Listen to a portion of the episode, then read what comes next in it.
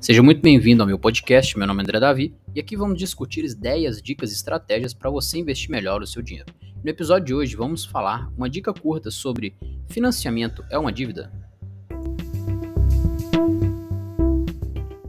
Depois de um financiamento. Então este aqui principalmente é onde as pessoas costumam achar que é um investimento. Eu vou comprar uma casa financiada, vou investir numa casa financiada, porque uma casa financiada é bom né? Depende muito dos juros. Uma casa financiada pode ser boa?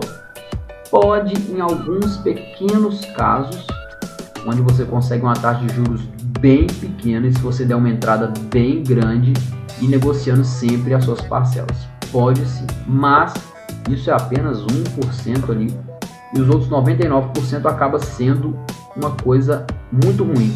Porque um, um financiamento você né? Eu já fiz um cálculo, peguei todas as parcelas do site da Caixa Econômica Federal, onde ela oferecia um financiamento com imóvel. Coloquei ali como se eu tivesse dado de entrada uns 20 mil, 30 mil reais, um imóvel de 200 mil reais. E quando eu fui ver somar tudo, então de início a gente já vê que o site da, da Caixa Econômica Federal, ela não dá o total que você pagou.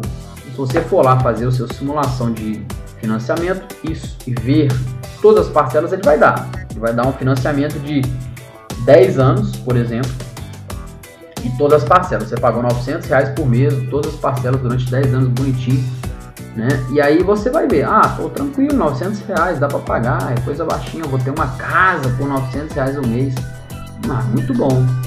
Mas aí se você pegar, jogar na tabela do Excel ali e somar todos aqueles valores, né? o site do Banco Central também tem um simulador de financiamento, se você pegar todos aqueles valores e somar no Excel, porque eu fiz para ser mais exato, eu vi que normalmente eu vou ter adquirido uma casa de 200 mil, mas vou ter pagado 450 mil reais, ou seja, mais do dobro da casa.